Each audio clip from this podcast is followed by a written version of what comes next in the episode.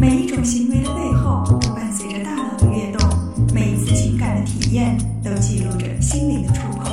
Outside In，探索大脑，理解内心。Outside In，欢迎来到 Outside In，我是冰峰。今天我们来说说自恋。你是一个自恋的人吗？或者有人说过你很自恋吗？相信绝大多数的人都曾经被贴上过自恋的标签，但真的要说起来，许多人又不承认自己是自恋的。他们也许会说那叫自信，而不是自恋。那么，自恋和自信有什么区别呢？爱自拍，它真的是因为自恋吗？而自恋，它又有可能是一种心理疾病吗？今天这期节目可能会让一些自恋者感到不适，所以在节目正式开始之前，友情提示，请谨慎选择是否还要坚持收听。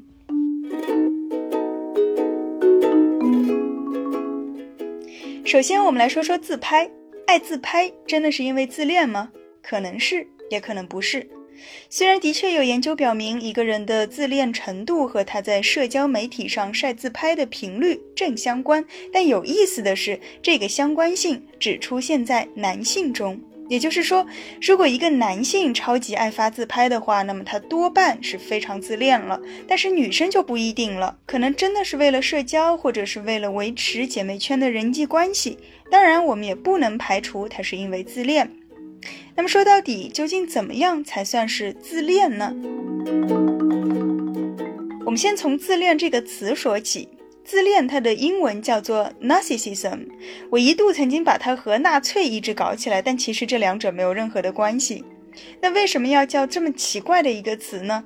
传说啊，它是从希腊神话当中来的。在希腊神话中，有一个名叫 Narcissus 的年轻人，他因为深深地爱上了自己的倒影而无法自拔，最终痴痴地望着水中的自己，憔悴而死，最后变成了一朵水仙花。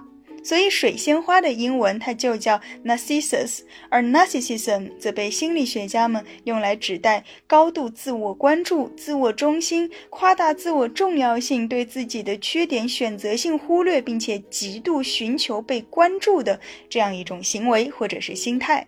可能听起来有一些抽象，我们再说的直白一点，就是说。啊，我觉得我太厉害了，而这些小缺点根本算不了什么，不需要去在意，也不需要有任何的改变。而其他人，他们都在想什么呢？这些事儿没有我，怎么可能做得好呢？虽然我已经受到了一些关注，但是我觉得我理应得到更多。这是自恋的人经常会有的一些内心独白。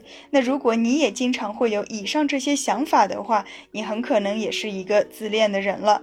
而接下来你也一定会反驳说，这不叫自恋，这是自信。自恋和自信，它们的区别在哪儿呢？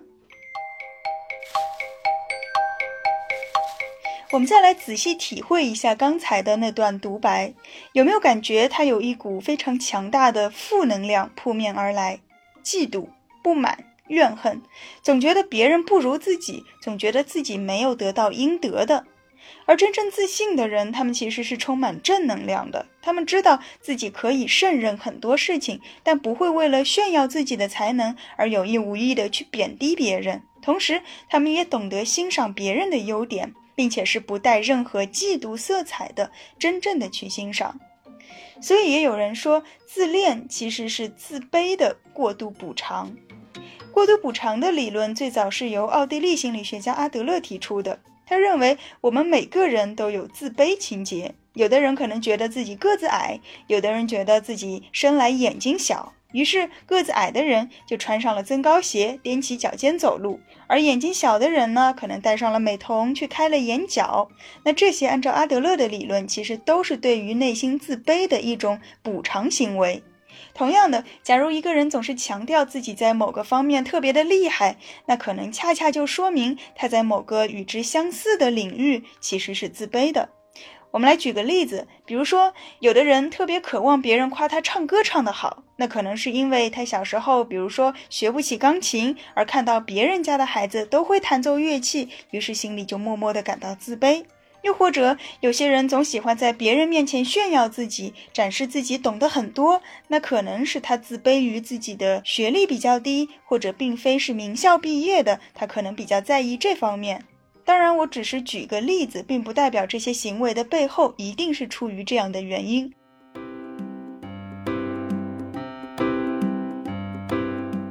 而自恋的人，他往往也是低自尊的。这里的自尊，并不是我们平时说的自尊心强不强，而是一种认为他人是有价值的、可以信赖的，而自己也是值得被尊重的、被欣赏的，同时也能够接受人无完人，每个人都有缺点和不足之处的这样一种心理。那自信的人呢？他们一定是高自尊的，而自恋的人就不一定了。首先，他们很难去信任别人，因为觉得别人都不如自己呀。我怎么能够把这件事情交给一个不如我的人去做，并且期待他可以做好呢？这是不可能的呀。其次，他们虽然对外表现出不可一世，但是内心深处可能依然会担心别人会不会抓住他的某些弱点不放，也就是我们刚才所提到的这个自卑情节。再者，许多自恋的人，他们会很容易的看到别人身上有这样那样的缺点需要去改进，但是却不认为自己有任何需要改善的地方。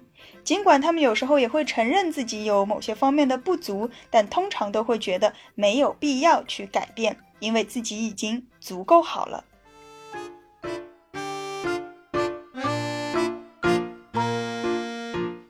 我们都知道，自恋它并不是一个褒义词。不太可能去夸赞一个人说他很自恋，但也很少会有人把他和心理疾病联系到一起。那么，自恋它有没有可能是一种病呢？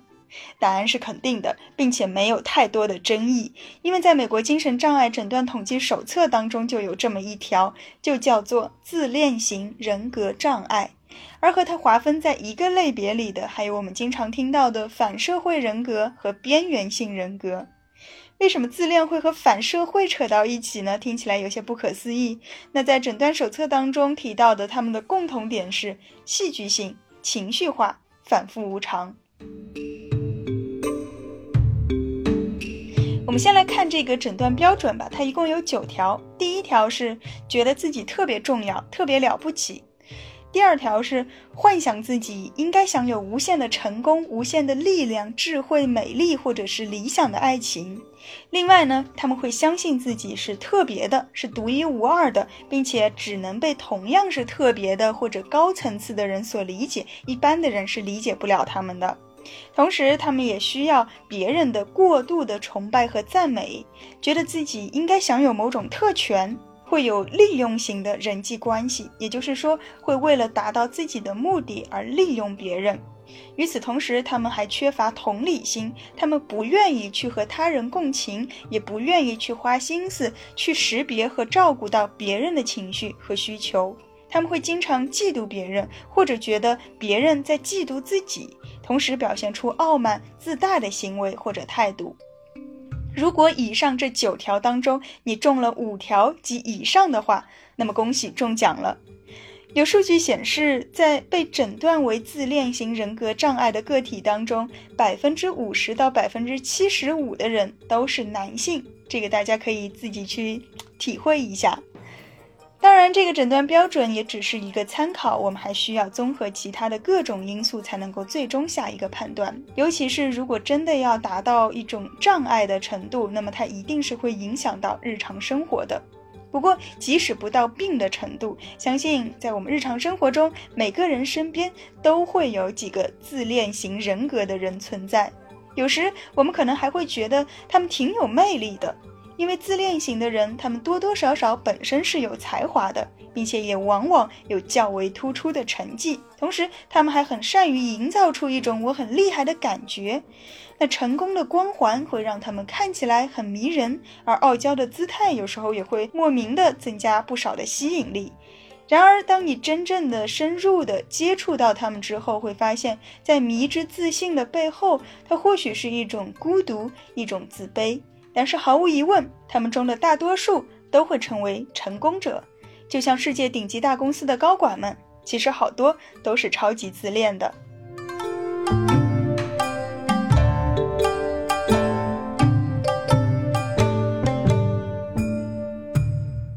探索大脑理解内心 outside in